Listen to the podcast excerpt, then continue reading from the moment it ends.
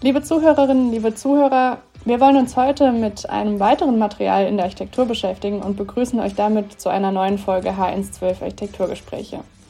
In den letzten beiden Folgen haben wir uns das Bauen mit Lehm und das Bauen mit Mauerwerk etwas genauer angeschaut und heute soll es um den Holzbau gehen. An dieser Stelle begrüßen wir äh, wie immer zunächst unseren Gast. Unser Gast ist Tom Kaden. Hallo Tom.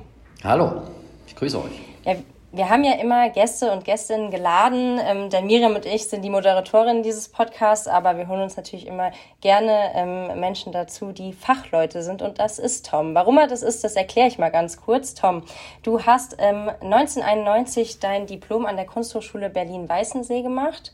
Vier Jahre später das erste Holzhaus gebaut, ein Familienhaus Kaden und bist Gründer und Partner von Kaden Plus mit einem Team von äh, ungefähr 17 Leuten. Stimmt das? Das ist korrekt. Alles richtig. Gut recherchiert. Und ähm, ja, ganz wichtig und nicht zu vergessen, ähm, schon ein paar Jahre in der Lehre tätig, denn du hast die erste Professur Österreichs für den Holzbau. Und damit möchten wir dich herzlich willkommen heißen bei H112. Hallo. Ja, Tom, ähm, wir stellen bei dieser Reihe Material immer gerne eine Einstiegsfrage und die lautet, ähm, was begeistert dich an dem Material? Also was begeistert dich am Holzbau in dem Fall? Das ist eine schwierige und leichte Frage sozusagen in einem. Da könnte ich jetzt durchaus noch zwei Stunden drüber reden. Ich versuche es kurz zu fassen. Ähm, ich, ähm, du hast gerade über das erste Haus gesprochen, was ich damals äh, vier Jahre sozusagen nach meinem Diplom an der Kunsthochschule ähm, entwickelt und gebaut habe. Und schon damals war es die Idee, äh, mit einem Material zu bauen, was sozusagen nachwächst, äh, was um die Ecke wächst, ähm, es mit Firmen zu realisieren, die auch relativ äh, regional unterwegs sind. Ähm, und ähm, das weitere Thema war so ein gewisses Maß an Flexibilität. Und damals, das hat sich zu heute natürlich verändert, äh, damals war es auch das Thema des, ähm, der, der Eigenleistung, äh, das war sozusagen in diesem kleinen, in dieser kleinteiligen ersten Annäherung an das Thema Holz, waren das so die wichtigsten Elemente. Bis auf das Thema Eigenleistung hat sie, haben sich diese Elemente eigentlich äh, über die letzten Jahrzehnte, kann man ja fast sagen, wirklich eher verfestigt. Mhm. Ja, da sind wir eigentlich schon äh, vielleicht sogar bei einem Vorteil des Holzbaus, aber da möchten wir eigentlich so in dem zweiten Themenblock äh, drauf zu sprechen kommen. Ähm, wir starten ja auch immer gerne mit ein bisschen Fakten und Historie. Kann man sagen, seit wann man eigentlich mit Holz baut? Ähm, also es geht das Gerücht und da gibt es ja auch die ganz unterschiedlichsten historischen Betrachtungsweisen, architekturhistorischen Betrachtungsweisen, äh, dass faktisch der, äh, der Werkstoff Holz ähm, oder sagen wir mal sicher das Materialholz, damals war es noch kein Werkstoff, sondern das Materialholz ähm, praktisch äh, das allererste äh, Material überhaupt gewesen ist, mit dem ähm, Menschen in ganz bestimmten Situationen sich äh, Behausungen ähm, ähm, äh, geschaffen haben. Also im Prinzip von Anfang an. Seitdem also ich will jetzt nicht zu prosaisch werden, aber seitdem sozusagen ähm, die Menschheit irgendwie die Höhle verlassen hat und darüber nachdenken, darüber nachdenken musste, wie kann ich mich ähm, anderweitig behausen, spielte, der, äh, spielte das Material äh, eine, eine, eine ganz frühe Rolle.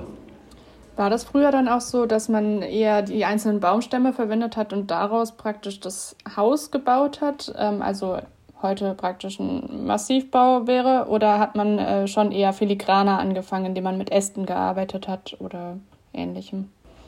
Genau, also eher kleinteilig. Es gibt ja auch diese, diese, diese Abbildung, die könnt ihr vielleicht von, äh, aus dem Vitruv, äh, wo genau diese, diese ersten, ich will sagen, Zelt, äh, ähm, ähm, Architekturen, Zeltgebäude ähm, gezeigt werden, also Äste, die dann mit, mit Blattwerk sozusagen äh, gegen Regen äh, geschützt wurden.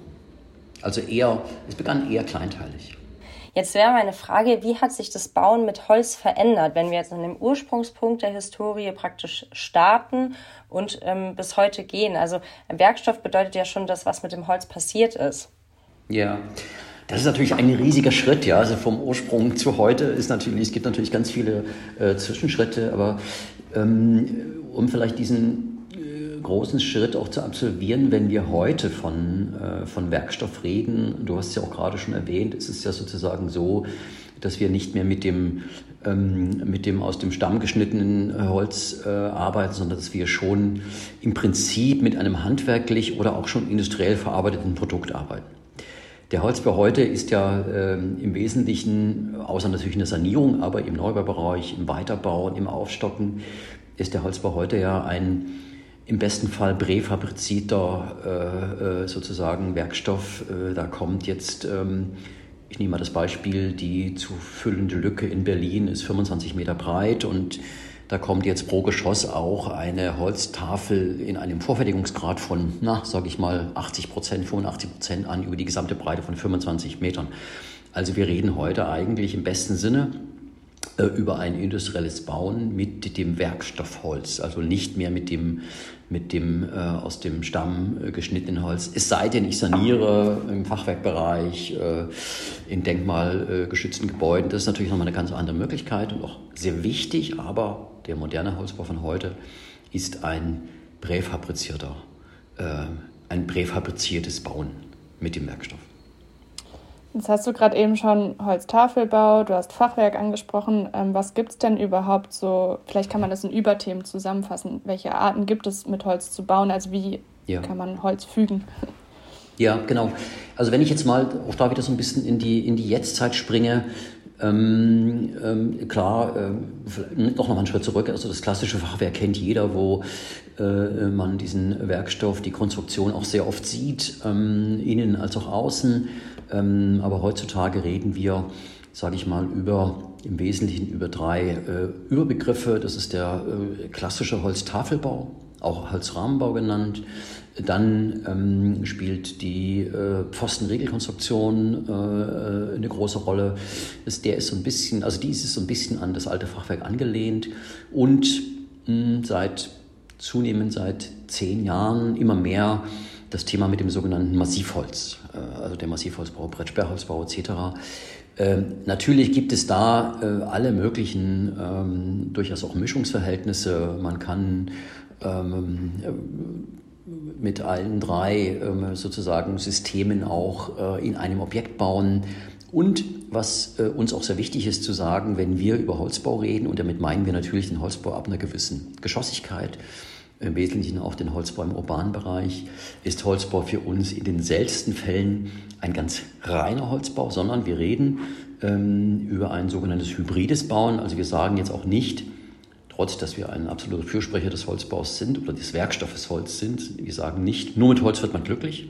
Das macht unserer Meinung nach keinen Sinn, sondern ähm, wir reden also von Konstruktion mit einem hybriden Anteil. Also da spielt durchaus auch der Werkstoff Stahl an der einen oder anderen Stelle eine Rolle im Auflagerbereich, im Aussteifungsbereich. Äh, Stahlbeton kommt hin und wieder vor. Also hybrides Bauen ist unserer Meinung nach das wirklich äh, kluge Bauen. Wir sagen dazu ein bisschen, wir nutzen die jeweiligen Materialien mit ihren Vorteilen. Und wenn man die mischt, kann man ähm, sehr viel bessere äh, Konstruktionen, egal worüber man redet, ähm, generieren. Du hast uns eine super Vorlage gegeben, weil wir wollen den nächsten Teil dieser Folge eigentlich dafür verwenden, so ein bisschen auf das Thema Angemessenheit hinzuarbeiten, also Angemessenheit im Bauen mit Holz. Ähm, aber ich glaube, erstmal müssen wir was noch klären, was du gerade eben auch schon gesagt hast, nämlich die Vor- und Nachteile vom Holzbau. Und vielleicht kann man das auch nicht so pauschal sagen, vielleicht ist das wirklich so ein bisschen immer davon abhängig, in, ja, wo man jetzt was verwendet. Aber ähm, was bringt Holz überhaupt so für Vorteile im Bauen? Äh, den Begriff, den du gerade gewählt hast, den finde ich sehr schön. Angemessenheit, ja. Das ist äh, äh, wirklich eine Begrifflichkeit, die sollte natürlich nicht nur für den, für den Werkstoff Holz ähm, zutreffen, sondern auch für alle anderen Materialien oder überhaupt für, man kann ja auch über baukulturelle Angemessenheit reden, aber das ist sicher erst einmal noch ein ganz anderes Thema. Ähm, die Vorteile des Holzes sind schon fast für mich so ein bisschen plakativ, weil wir natürlich viel darüber reden, aber man kann sie trotzdem nicht oft genug nennen. Es ist eben ein Werkstoff, ähm, der nachwächst, ähm, der CO2 bindet, äh, der Sauerstoff produziert etc. Das ist also das, was im Wald stattfindet. Dann ist es, äh, da ist es noch nicht der Werkstoff, sondern sozusagen das, äh, der Baum, wenn es dann zum Werkstoff wird. Also sprich, wenn wir über Verarbeitung über äh, Transport ähm, reden, ist, hat er da auch entscheidende Vorteile. Er ist relativ leicht, er äh, lässt sich auch relativ leicht verarbeiten.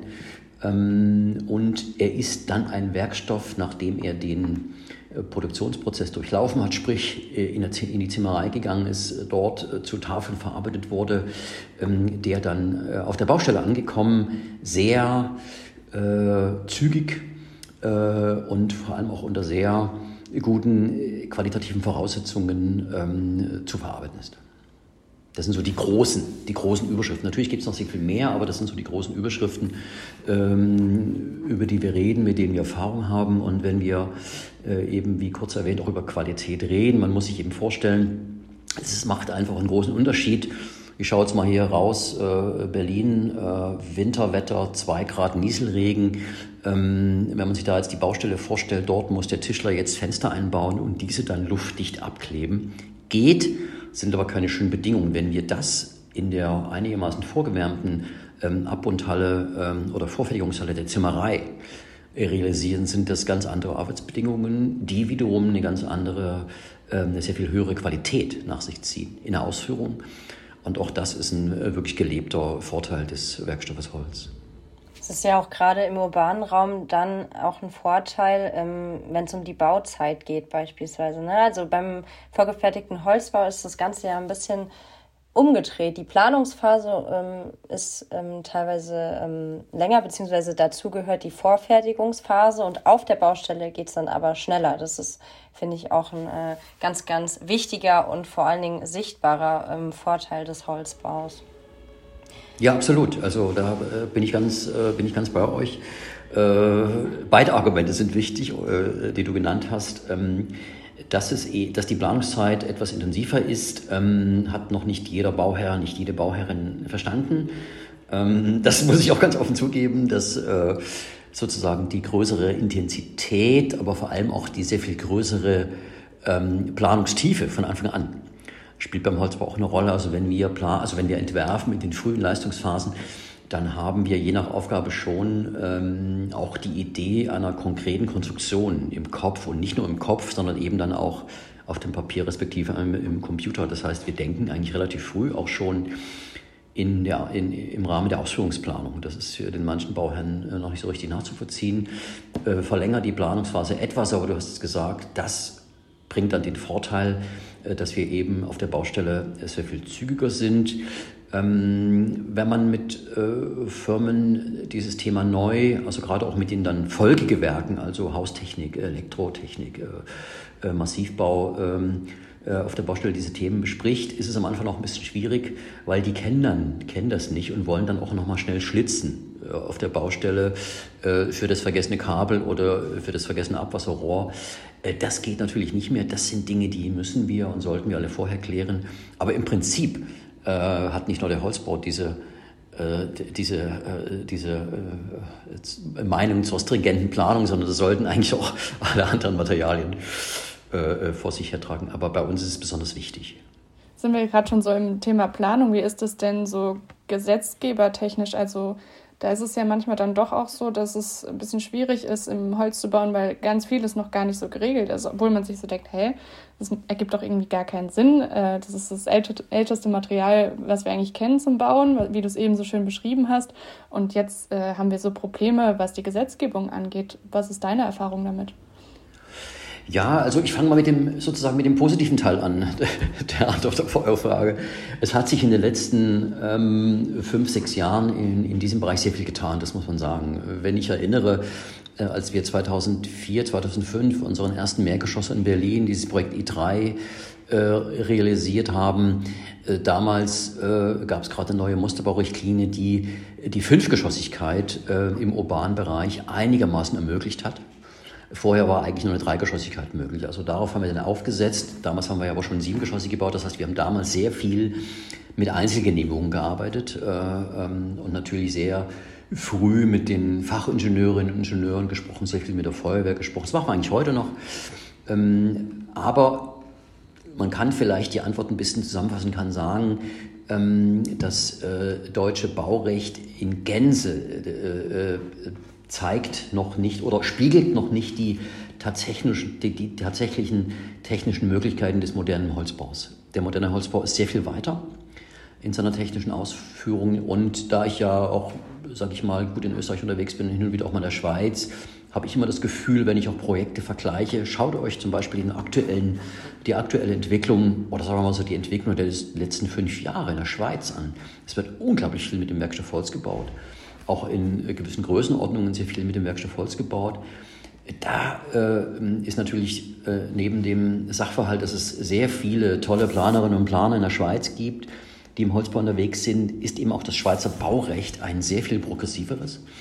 Und man hat so ein bisschen das Gefühl, wenn man die drei Länder nebeneinander hält, die Dachregion, also Deutschland, Österreich, Schweiz, dass es in der Schweiz anders brennt als in Deutschland.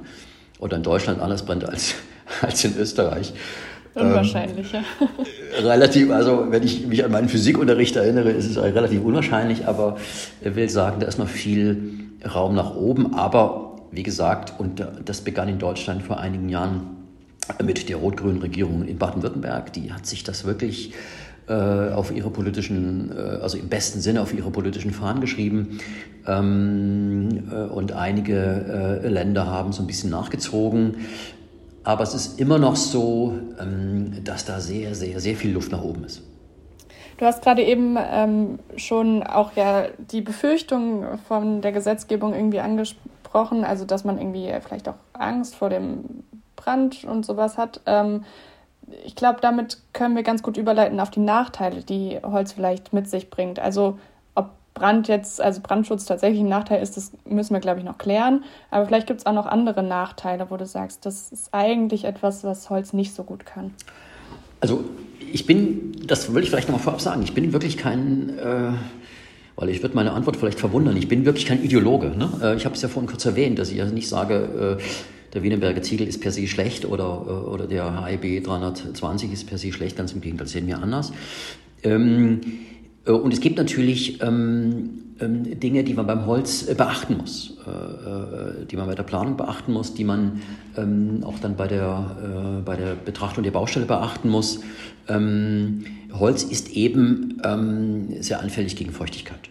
Ja, also ähm, ein gewisses Maß verträgt natürlich auch die Baustelle eine Feuchtigkeit, aber man sollte äh, tunlichst darauf achten, dass während des Bauens, aber natürlich auch dann danach im eigentlichen Betrieb des Gebäudes, aber das betrifft eigentlich auch alle anderen Werkstoffe, aber beim Holz ist eben eine Besonderheit, äh, dass äh, relativ wenig Feuchtigkeit ähm, in die Baustelle oder in das, äh, nein, das fertige Gebäude natürlich gar nicht, aber vor allem in die Baustelle äh, eingetragen wird, weil das muss man mühsam wieder austrocknen. Äh, der Holzwerkstoff kommt ja mit einer gewissen äh, Feuchtigkeit, die liegt irgend bei irgendwie zwischen 10 und 15 Prozent auf die Baustelle, geht dann ein bisschen hoch und pegelt sich dann ein über, die, über eine gewisse Zeit.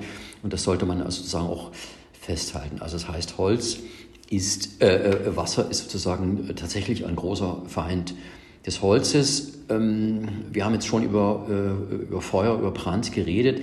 Man muss vielleicht auch noch mal äh, äh, darüber nachdenken, woher kommt auch diese, diese Angst vor dem, vor dem Brand. Und ein Kollege von mir, der Professor Ludger Dederich, hat irgendwann mal in einem Vortrag erwähnt, das finde ich nach wie vor sehr schön, diese Relation, dass das deutsche Baurecht eben immer noch äh, so ein bisschen aus den verheerenden Stadtbränden des Zweiten Weltkrieges ähm, äh, sozusagen entwickelt wurde. Insofern äh, hat diese Herangehensweise natürlich auch unser Verständnis und ich bitte das auch nicht falsch zu verstehen. Wir, auch wir wollen natürlich keine Gebäude ähm, bauen äh, und konstruieren, die in irgendeiner Weise eine Gefahr darstellen. Also wir sind keine Hassadeure, ähm, ganz im Gegenteil. Ähm, und im Umkehrschluss muss man sagen, ich hatte das vorhin ja kurz erwähnt, dass wir aus den ersten Erfahrungen heraus sehr früh immer mit allen beteiligten Ingenieuren und Ingenieuren an einem Tisch sitzen. Das heißt Tragwerk, das heißt äh, vor allem natürlich Brandschutz ähm, und im besten Falle dann auch gleich mit den Prüferinnen und Prüfern für beide äh, Situationen und ähm, natürlich zählt dann auch immer die Feuerwehr dazu. Das heißt immer früh an einem Tisch. Und die Erfahrung, die wir in großen Teilen gemacht haben, zum Beispiel als wir unser, unser erstes Hochhaus, das erste deutsche Hochhaus in Heilbronn gebaut haben, dass der gut ausgebildete Feuerwehrmann sehr wohl weiß, äh, äh, welche Widerstandsfähigkeit, ich bringe mal ein Beispiel, die Brettschichtholzstütze, sage ich mal 30 auf 30, ungekapselt, also freistehend hat. Er weiß, okay, 0,2 mm pro Minute Abbrandrate für Fichte, ja, das kann er abstrahieren und weiß ganz genau, das ist sein hauptsächliches Schutzziel, nämlich das Retten der Menschen äh, gerade im Holzbau sehr gut realisieren kann. Das ist bei einem offenen Stahlträger sehr viel schwieriger. Also will sagen, es gibt in Teilen ähm, berechtigte Skepsis, aber ähm, der Holzbau ist heutzutage, und da komme ich wieder zum Anfang zurück, es ist ja nicht mehr der Stamm, äh, der dort steht, sondern es sind sozusagen Holzwerkstoffe ähm, äh, oder Plattenwerkstoffe oder Stützen oder Riegel, die sozusagen ähm, eine gewisse Maßigkeit haben, eine gewisse Widerstandsfähigkeit haben. Äh, und das ist noch nicht so richtig in Gänze in den, äh, in den Bauordnungen angekommen. Daran wird aber intensiv gearbeitet. Vielleicht noch ein anderes Thema. Ähm, Brandschutz hatten wir jetzt schon. Wie sieht es denn mit dem Schallschutz aus? Weil ich weiß zum Beispiel, gerade was irgendwie Böden oder Decken angeht, ähm, da hat man manchmal ja auch ein bisschen Probleme, weil wir nicht so viel Masse reinbringen. Also du hast ja vorhin so schön erzählt, dass äh, Holz ein sehr leichter Werkstoff ist. Ähm, und was kann man da machen, um den Schallschutz zu verbessern? Oder ist das wirklich so ein großes Problem, wie man es immer hört? Ja, der Schallschutz ist, ist ganz klar, da müssen wir auch ganz, äh, ganz ehrlich zueinander sein. Du hast das äh, äh, ganz richtig beschrieben.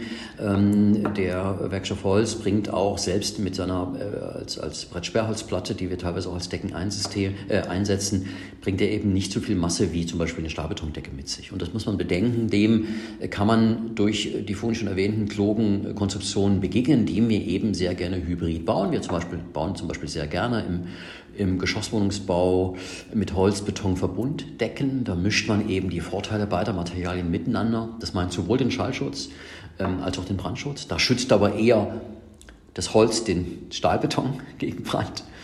Äh, währenddessen äh, sozusagen äh, äh, der Beton, der Aufbeton, äh, dann gerade was den Schallschutz anbelangt, ähm, die besseren Werte äh, mitbringt als äh, der Holzbau.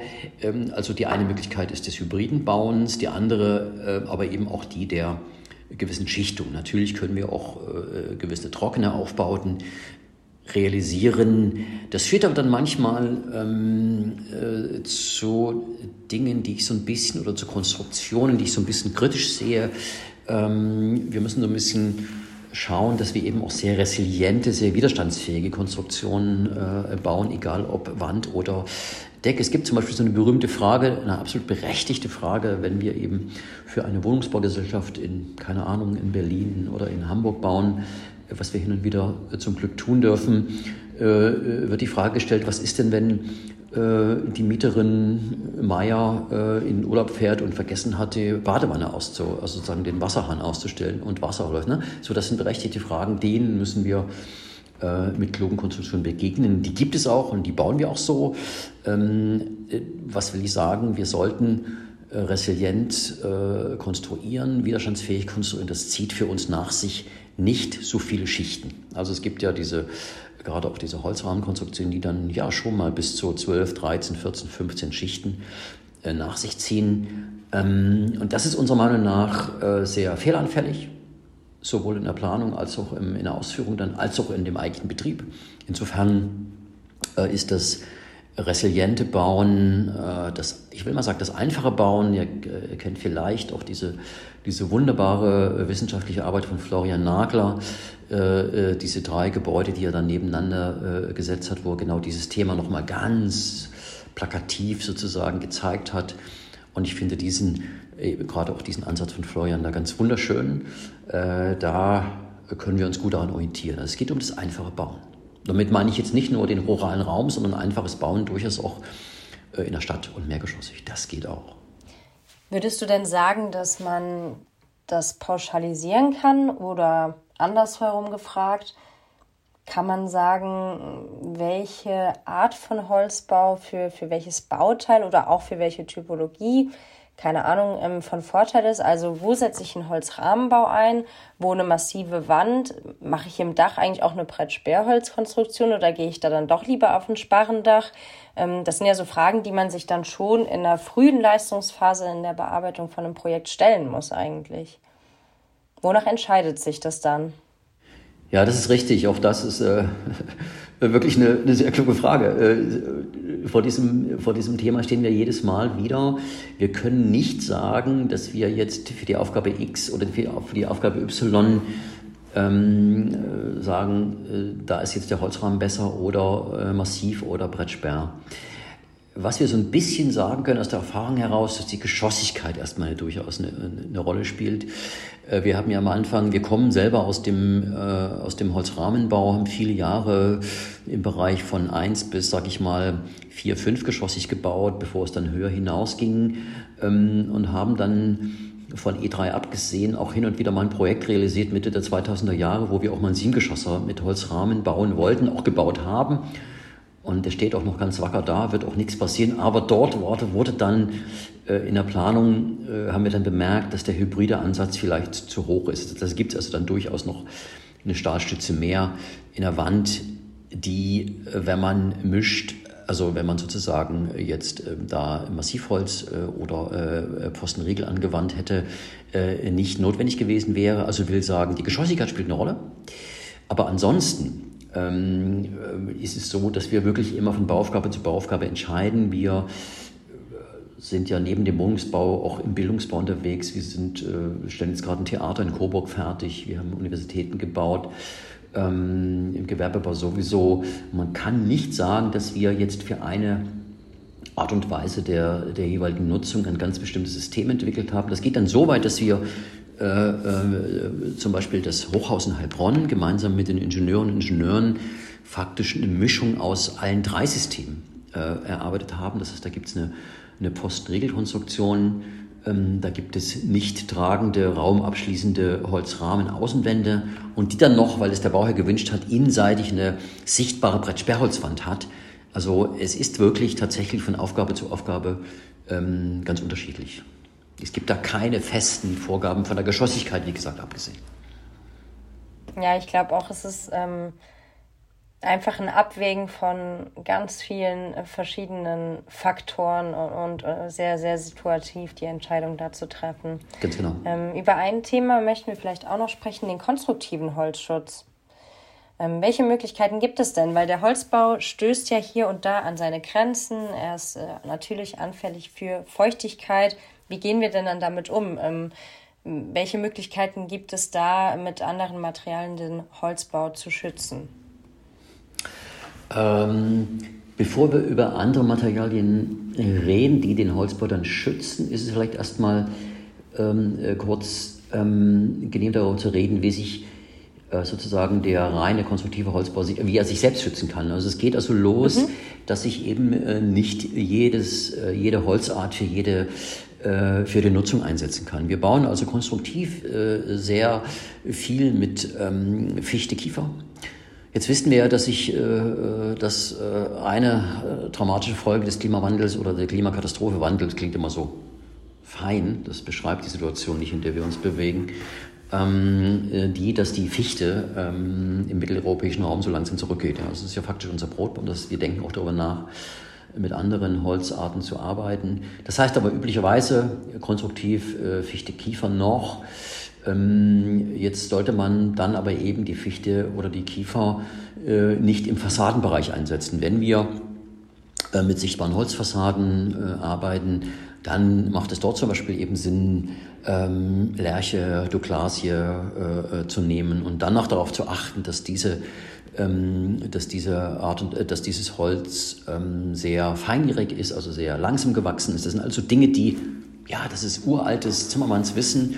Das dürfen wir heute auch nicht vergessen. Das ist also erstmal ähm, die beste Möglichkeit, sich mit dem äh, den Werkstoff Holz sozusagen durch sich selbst schützen zu lassen, indem man genau darauf achtet, wie setze ich ihn ein. Das ist das eine. Ähm, und das andere, du hast es erwähnt, spielt natürlich dann auch wiederum der hybride Ansatz eine Rolle. Natürlich findet man bei uns auch ähm, äh, gerade im städtischen Kontext äh, hin und wieder mal äh, eine Putzfassade ähm, oder äh, im Innenbereich arbeiten wir sehr, sehr gerne ähm, mit dem Werkstoff Lehm. Ähm, der ist eine Mischung mit, ja auch Jahrtausend alt bekannt, diese Mischung aus Holz und Lehm. Ist aber auch im modernen, in der modernen Architektur durchaus, spielt eine große Rolle. Auch äh, Lehm ist mittlerweile ja nicht mehr der Lehm, den man aus der Grube nimmt, sondern äh, ist auch ein Werkstoff geworden, der vorgefertigt ist, ähm, den wir da auch im präfabrizierten Bauen einsetzen können. Also da spielt auch die, die Mischung der Materialien eine große Rolle. Aber der konstruktive Holzschutz äh, ist nach wie vor wichtig. Wir dürfen das jahrhundertealte Wissen der Zimmerleute äh, einfach nicht äh, vergessen, sondern müssen immer darauf zurückgreifen. Und das spielt, auch, das spielt auch die Lehre bei uns eine Rolle. Also wir verweisen durchaus auch an der Universität immer wieder auf diese, auf diese Erfahrung der vielen, vielen Generationen vor uns. Und das sind ganz, ganz einfache, wie kurz erwähnt, ganz einfache äh, Dinge, die wir dabei. Und wenn wir sie beachten, sind wir da schon sehr viel weiter. Hm. Ja, ich glaube, Erfahrung spielt eine, eine, große und wichtige Rolle und auch einfach auf das vorhandene Wissen zurückzugreifen, aber auch äh, in die Zukunft zu blicken und ähm, weiter an dem Material zu forschen. Das ist so ein bisschen der dritte Themenschwerpunkt in dieser Folge, den wir noch fokussieren möchten. Ähm, wir haben es so ein bisschen angerissen, Holzbearbeitung, ähm, Vorfertigung ist ganz viel gefallen. Welche Möglichkeiten gibt es da überhaupt? Um jetzt mal so eine große Frage in den Raum zu stellen, vielleicht können wir uns dann irgendwie ähm, noch auf, auf einzelne Themenbereiche ein bisschen fokussieren innerhalb der nächsten paar Minuten. Ähm, aber lass uns doch über das Thema Holzbearbeitung vielleicht erstmal sprechen. Ähm, jetzt ist es ja so, dass es verschiedenste Möglichkeiten auch schon gibt, Holz 3D zu bearbeiten. Siehst du das, äh, ja, stufst du das als Zukunftsmusik ein oder habt ihr damit tatsächlich auch im aktuellen Bauen schon Berührungspunkte? Ähm, wir kommen faktisch mit unseren äh, Konstruktionen der letzten 20 Jahre und auch der aktuellen eher so ein bisschen aus der Lehrmeinung, wie ist das Holz gewachsen? Ähm, das ist sozusagen die eine äh, Idee zum Holzbau und die andere ähm, sicher äh, ebenso wichtig und interessant. Wir sagen dazu gerne so ein bisschen die digitale Schreinerei.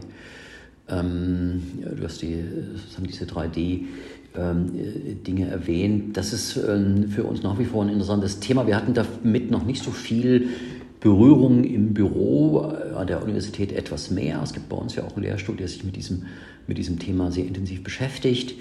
Ähm, ich gebe zu, dass ich ähm, bezogen auf die notwendigen Alltagssorgen, die wir gerade in den Großstädten haben, also ich nehme mal noch ein Stichwort, ähm, Wohnungsnot, ähm, die sich immer weiter öffnende Schere äh, sozusagen zwischen Arm und Reich, um es mal ganz plakativ zu sagen, äh, werden wir meines Erachtens ähm, äh, nicht durch 3D-Schalen äh, lösen können, sondern in allererster Linie erstmal ähm, sozusagen mit der weiteren Verfeinerung des, des industriellen Bauens. Ähm, jetzt ist natürlich, das geht mir genauso, mich schüttelt es selbst so ein bisschen bei diesem, ich bin hin und her gerissen beim Thema industrielles Bauen. Wir wissen, dass sehr viel Gutes möglich ist.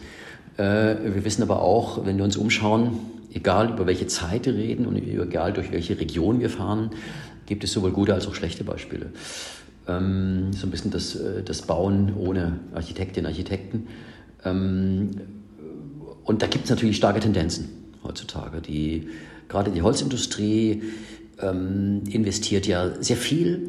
Darüber bin ich auf der einen Seite auch sehr glücklich in diese Präfabrikationsentwicklungen, ähm, kommt aber mit Lösungen, ähm, auf den Markt, die vermeintlich äh, keine Architektinnen und Architekten mehr brauchen und mithin, so sieht es dann aus, frei von Baukultur sind. Das sage ich mal so ganz hart. Davor habe ich großen Respekt. Ich will fast sagen, schon fast so ein bisschen Angst, weil uns natürlich da auch eine, eine sehr finanzkräftige äh, äh, Klientel gegenübersteht, will man fast sagen. Jetzt habe ich ein bisschen verloren. Das ist, betrifft gar nicht so richtig äh, äh, eure Frage, aber am Ende, um vielleicht wieder den Bogen zu, zu schließen, ja, industrielles Bauen ist notwendig und wenn ich mir die letzten Entwicklungen im 3D-Modulbau anschaue, ähm, in gewissen Bereichen, äh, Schulbau, äh, vielleicht auch Bürobau, Hotelbau, ähm, gibt es da ganz wunderbare Entwicklungen, die auch noch nicht am Ende angelangt sind. Äh, das heißt, wir müssen forschen. Vorhin habe ich erwähnt, dass die Fichte zu Ende geht, dass wir vielleicht in 15 Jahren keine Fichte mehr haben. Das hat zur Konsequenz, dass es äh, dass sehr intensiv und sehr viel geforscht oder auch schon äh, teilweise gebaut wird mit anderen, mit anderen Baumarten. Buche spielt seit vielen Jahren eine große Rolle. Auch damit haben wir schon einiges getan. Also, ähm, und das Thema des hybriden Bauens, das hören jetzt die Hardcore-Holzbauer nicht so gerne, wenn ich sage, auch da sind wir noch lange nicht am Ende der Forschungs- äh, der Forschungsthemen angelangt, dass wir also ähm, die Mischung des Werkstoffes Holz mit allen anderen äh, Materialien, äh, sei es Glas, sei es Stahl, sei es Beton, dass wir auch diese Forschung weiter vorantreiben müssen. Ein kleines Beispiel, ich habe vorhin erwähnt, diese Holzbetonverbunddecke und wir haben in den ersten Jahren diese Decken so gebaut, dass wir die Holzelemente sozusagen auf die Baustelle gebracht haben. Äh, äh, und dann kam der Betontrudel und hat mit sehr viel Feuchtigkeit, wir haben vorhin gerade über das Problem Feuchtigkeit geredet, ja, und dann sozusagen äh, mit dem entsprechenden Feuchtigkeitsanteil auf diese, auf diese Holzplatte den, den Beton aufgebracht in, in dieser großen Feuchtigkeit. Das haben wir im Griff, aber sehr viel besser wäre es doch, und ist es mittlerweile auch, ähm, sowas auch zu, äh, zu, äh, zu, vorfertigen in der Halle der Zimmerei oder in der Halle des Betonbaus äh, vorzufertigen? Ähm, da ist viel geforscht worden, wird auch immer noch geforscht. Also es gibt ganz viel, äh, ganz viele Themen, die noch zu bearbeiten sind. Und da sind wir auch in der Uni natürlich sehr, äh, selbst sehr aktiv. Aber viele Kolleginnen und Kollegen sind ja genauso äh, wunderbar unterwegs. Hm, das spielt ja auch ganz viel eine Rolle, was äh, vielleicht noch da dran hängt. Zum Beispiel irgendwie das sortenreine Trennen genau. der Materialien, gerade wenn man an Hybridbau denkt und so weiter. Das ist ja alles etwas, was uns heute sehr beschäftigt, ähm, weil wir natürlich irgendwie gucken müssen, wie wir den Klimawandel möglichst gering halten. Genau, das ist ja, ja, das ist eigentlich jetzt, wäre jetzt das nächste äh, vierte große Thema, wenn man so will, ne? also euer Stichwort der Recyclingfähigkeit des sortenreinen Trennens. Äh, da ist äh, sozusagen also die, äh, die Materialmine sozusagen in der Stadt. Ähm, da ist ja auch ganz, ganz, ganz viel unterwegs. Es gibt erste Wettbewerbe dazu, das ist sehr schön. Ähm, auch da sind wir erst am Anfang. Aber im Prinzip, wenn man das ganz drastisch betrachtet, dürfen wir gar nicht mehr neu bauen. Das ist jetzt völlig unabhängig vom Werkstoff Holz, sondern wir müssen eben so bauen, dass wir, den, dass wir jeglichen Bestand nutzen und eben nicht abreißen, ihn energetisch optimieren, ihn weiterbauen, ihn aufstocken etc. Auch da bei all diesen, bei all diesen Themen ähm, hat, hat, durchaus auch wiederum der Holzbau entscheidende Vorteile äh, im Rahmen seiner Präfabrikation. Also auch da sind wir erst am Anfang. Stoßen denn da vielleicht noch eine tricky Frage zum Schluss? Ähm, es stellt sich ja schon so ein bisschen heraus, dass der hybride Bau ähm, ja viele, viele Vorteile mit sich bringt. Also die Kombination beispielsweise, wenn man jetzt eine Deckenkonstruktion betrachtet aus einem Beton und Holz. Ähm, stößt es denn nicht da an seine Grenzen der, der sortenreinen Trennbarkeit und irgendwo auch der Nachhaltigkeit? Oder würdest du sagen, naja, wenn man das Ganze wiederum aus dem Langlebigkeitsaspekt betrachtet und der Robustheit, wir haben eben über Bauschäden gesprochen etc., ähm, dann wiederum wiegt sich das wieder auf. Ja. Also, oder, oder stößt da doch der hybride Bau dann, was diese Trennung angeht, an seine Grenzen oder ist da die Forschung einfach noch nicht so weit? Ja, äh, Lina, nee, auch da muss ich dir recht geben. Also das ist schon, das ist, da gibt es ja auch unterschiedliche äh, Lehrmeinungen dazu. Die einen sagen, du hast es sehr schön erwähnt, die einen sagen, wenn wir jetzt äh, diesen für mich relativ schwierigen Begriff der Nachhaltigkeit, aber eben auf, auf äh, große Zeiträume, über große Zeiträume betrachten, ähm, macht es Sinn und ähm, die andere Lehrmeinung sagt genau das Gegenteil, sagt, nee, wir dürfen eigentlich gar nicht mehr äh, äh, Hybrid bauen. Jetzt hier das Beispiel, um beim Beispiel zu bleiben, Holzbeton Verbunddecke. Ähm, und zugegebenermaßen neigen wir auch im Büro als auch an der Universität immer weiter dazu, ähm, sozusagen äh, Verbundwerkstoffe zu vermeiden. Dass wir sagen, es gibt äh, ja auch schon die, äh, die klugen Konstruktionen, der trockene Aufbau auch für die Decke, die die entsprechenden Schallschutz, Brandschutz etc. Anforderungen ähm, äh, garantieren die komplett aus, äh, äh nachwachsenden Rohstoffen, ähm, äh, aus sozusagen abbaubaren Baustoffen äh, bestehen, Wabenstrukturen, äh, mineralische Schüttungen, ähm, Holz etc. Das gibt es alles schon. Wir sind eben heute aber immer so ein bisschen ja auch, äh, wie auch alle anderen Kollegen Kollegen, in diesem, in diesem Spannungsfeld der Kosten. Ja, also es darf ja möglichst, es darf ja möglichst nach wie vor nichts kosten. Und äh, gerade das ist ja auch aktuell ein ganz, ein ganz schwieriges Thema. Ihr wisst, was in den letzten zwei, drei Jahren passiert ist. Begann mit Corona, setzt sich über diesen, äh, über diesen unsäglichen Krieg fort und äh, das hat ja gewisse ähm, äh, sozusagen gewisse Auswirkungen auf die sogenannten Märkte.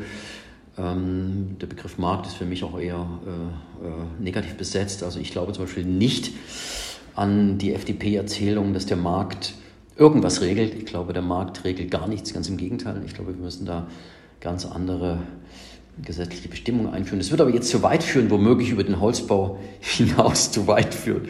Das ist dann eher eine gesellschaftspolitische Diskussion.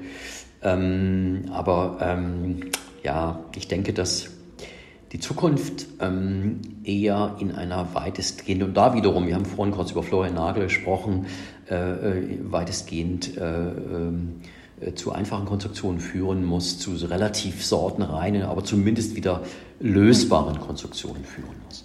Eine allerletzte Frage hätte ich vielleicht noch. Wenn du dir was für die Zukunft im Holzbau wünschen könntest oder kannst, was wäre das? Oh Gott. also ich habe einen, habe einen rationalen Wunsch und einen emotionalen. Über den emotionalen könnt ihr vielleicht könnt ihr dann gerne lachen. Äh, das ist aber okay, das vertrage ich. Ich fange mit dem rationalen Wunsch an. Ich glaube, dass die ähm, wir haben vorhin ja so ein bisschen äh, zumindest mal äh, das Stichwort Wohnungsnot ähm, erwähnt und ich glaube, dass es sehr dringend notwendig ist, dass wir in diesen Gebäudeklassen drei, vier, fünf, also in dieser städtischen, kleinstädtischen Geschossigkeit von drei bis acht, neun, zehn, ähm, dass wir dort den Holzbau äh, in ein sehr viel höheres Umsetzungsmaß bringen müssen. Also es geht mir wirklich um diese Alltagsarchitektur, äh, äh, natürlich mit gutem baukulturellem Ansatz, überhaupt keine Frage, ähm, die aber eben auch wirklich das gute Wohnen in ordentlichen Materialien für die ganz normale Bevölkerung nach sich zieht. Das ist für mich sozusagen der, äh, der, der wichtigste Wunsch und auch da sind wir weit, weit entfernt. Ähm, da muss man auch einfach ehrlich sein. Wir haben hier nach wie vor eine, eine Umsetzungsrate im Vergleich zu allen anderen Materialien beim Holz, die glaube ich bei 8, 9 Prozent oder so, wenn überhaupt schon so hoch im mehrgeschossigen Wohnungsbau. Das ist viel, viel, viel zu wenig. Der Rest wird nach wie vor in Stahlbeton gebaut wie vor 200 Jahren. Ja, also das, nee, nicht wie vor 200, das stimmt nicht, wie vor, wie vor 100 Jahren oder so, wie vor 50 Jahren. Das ist also ähm, sozusagen mein, äh, mein Hauptwunsch, äh, um diesem Thema der Wohnungsnot äh, mit äh, guter äh, Qualität zu begegnen. Und jetzt äh, dieser emotionale Wunsch, der aber nicht mehr zu realisieren ist. Ich bin, ich habe selber viele Jahre sozusagen relativ ja, was heißt professionell? Also ich habe sehr viele Jahre Leistungssport betrieben, wir haben also Fußball gespielt und würde gern mal ein Fußballstadion aus dem Werkstoff Holz bauen. Ähm, äh, es gibt auch in England äh, ein, zwei Vereine, ich glaube dritte, vierte Liga, die da ganz wunderbare kleine Stadien gebaut haben. Und es hat auch eine, eine tolle Kollegin von euch, die vor drei, vier Jahren in Graz ein Diplom gemacht hat, ähm, ein äh, Fußballstadion aus Holz entworfen. Freiburg, das ist also ganz schön. Ja, und das wäre mein emotionaler Wunsch, das Stadion für meinen Lieblingsverein mal zu bauen. Aber das wird nicht Dazu wird es nicht kommen, weil das Stadion schon existiert und es besteht aus Stahl, aber es ist okay. Wir drücken dir trotzdem die Daumen. Das ist dann noch äh, ja, eine sehr schöne Anekdote. Ich äh, möchte vielleicht jetzt äh, nochmal zurück zum Anfang, beziehungsweise so ein bisschen zusammenfassen, worüber wir heute gesprochen haben.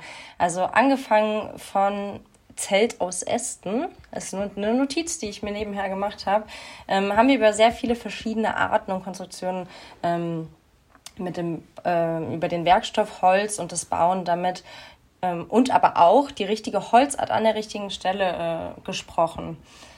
Es geht immer um Angemessenheit, das habe ich mir auch notiert, und um den materialgerechten Einsatz mit Holz. Und ähm, ja, wir, wir haben viel über die Vor- und Nachteile gesprochen. Wir haben uns in Details verloren, wie die Abbrandrate und so weiter. Und jetzt ganz zum Schluss noch einen Blick in die Zukunft geworfen. Ähm, auf die Forschung, insbesondere hinsichtlich des hybriden Bauens, der Vorfertigung des industriellen Bauens und zusammenfassend kann man sagen, eigentlich des einfachen Bauens. Tom Kaden, danke, dass du bei H112 zu Gast warst, auf das mindestens dein rationaler Wunsch für das Bauen mit Holz und vielleicht ja auch der emotionale doch noch irgendwann in danke. Erfüllung gehen. Vielen Dank, mach's gut. Ja, ich danke euch. Tschüss. Dieser Podcast ist eine Produktion der Fachrichtung Architektur der Hochschule Mainz.